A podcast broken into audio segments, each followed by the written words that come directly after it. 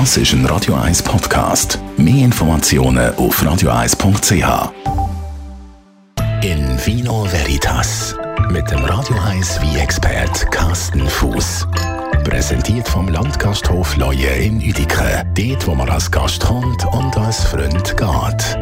Leuen.ch Carsten, heute reden wir nicht an sich über den Wein, sondern über das Gefäß, wo der Wein drin ist. Und das ist ja häufig so eine Diskussion, hat das Weinglas oder die Form des Glas mhm. eigentlich einen grossen Einfluss ja. auf den Wein, wenn man ihn trinkt. Und es ist ja auch so, also ich habe mir äh, vor kurzem neue Weingläser kaufen. Mhm. Ich finde die Weingläser, die so ganz einen, einen dünnen, also weißt du, wo man hebt, wie sagt man dem? Äh, unten. Stiel. Stiel, Stiel. Mhm.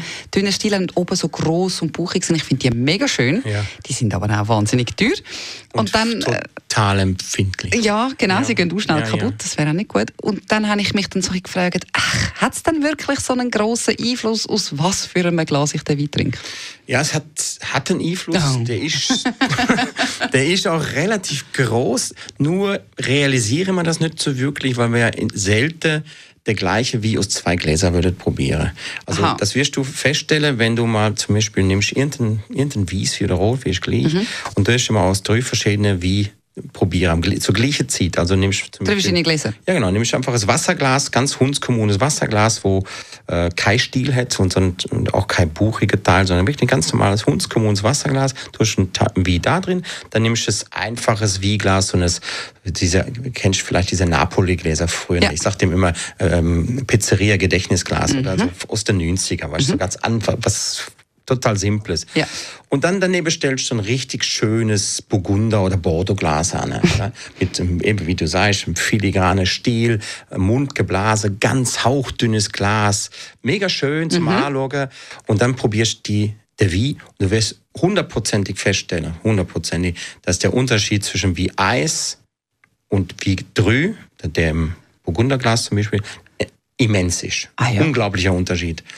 Die Unterschied zwischen zwei und drei ist dann weniger. Ja, aber, mit, mit was hat es zu tun? Also was passiert dann mit dem Wein jetzt zum Beispiel in diesem Burgunderglas und warum ist er dann, ich nehme an, ist besser? Also, mhm.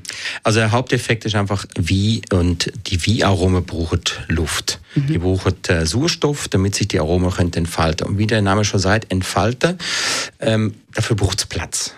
Und wenn in so einem kleinen, engen Wieglas oder Wasserglas kein Platz ist, dann können sich die Aroma auch nicht entfalten. Das heißt, ich brauche ein größeres Glas. Mhm. Und dieses größere, buchige Glas, da, da haben die Aromen Platz, die können sich da voll entfalten. Mhm. So, ja.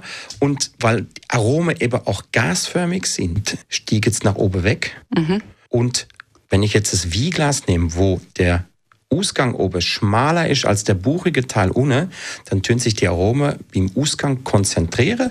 Und wenn ich da meine Nase drin habe, dann schmecke ich am meisten. Ha, also darum sind die Weingläser, die wirklich so einen Bauch haben und oben wie noch ein zusammengehen, das wären eigentlich die besten. Das sind die idealen Weingläser. Das sind auch die teuersten. Das sind auch die teuersten. ja, du, du kannst, also gut, es, es gibt doch es gibt auch günstige, ja, ja. gute Gläser, also die ja. von der Form her gut sind. Sie sind zwar nicht so filigran, mhm. sehen fast eher dickeres Glas, haben aber auch Vorteile. Also Vorteile. Gehen weniger schnell kaputt. Genau. Du kannst mhm. sie in Spülmaschine mhm. tun. Du musst nicht jedes Mal mit dem, äh, mit dem, mit dem Poliertürchen ja. Und das Problem ist ja immer, bei mir zumindest ist es so, ich mache die Türegläser ständig kaputt, weil ich natürlich immer zum denkbar ungünstigsten Zeitpunkt anfange, die Gläser zu polieren oder zu waschen. Ja. Nämlich dann, wenn ich schon das Gläschen oder zwei K habe. Dann verbrichst Und dann tue ich dann schnell, wo ins Bett gehe zum Beispiel, und dann tue ich das Glas irgendwo anstelle und habe das Gefühl, ach, tue ich noch schnell in die Spülmaschine. Und dann bin ich manchmal so zu schnell vielleicht oder vielleicht zu ungeschickt und dann gehen die meistens kaputt. In Vino Veritas auf Radio 1.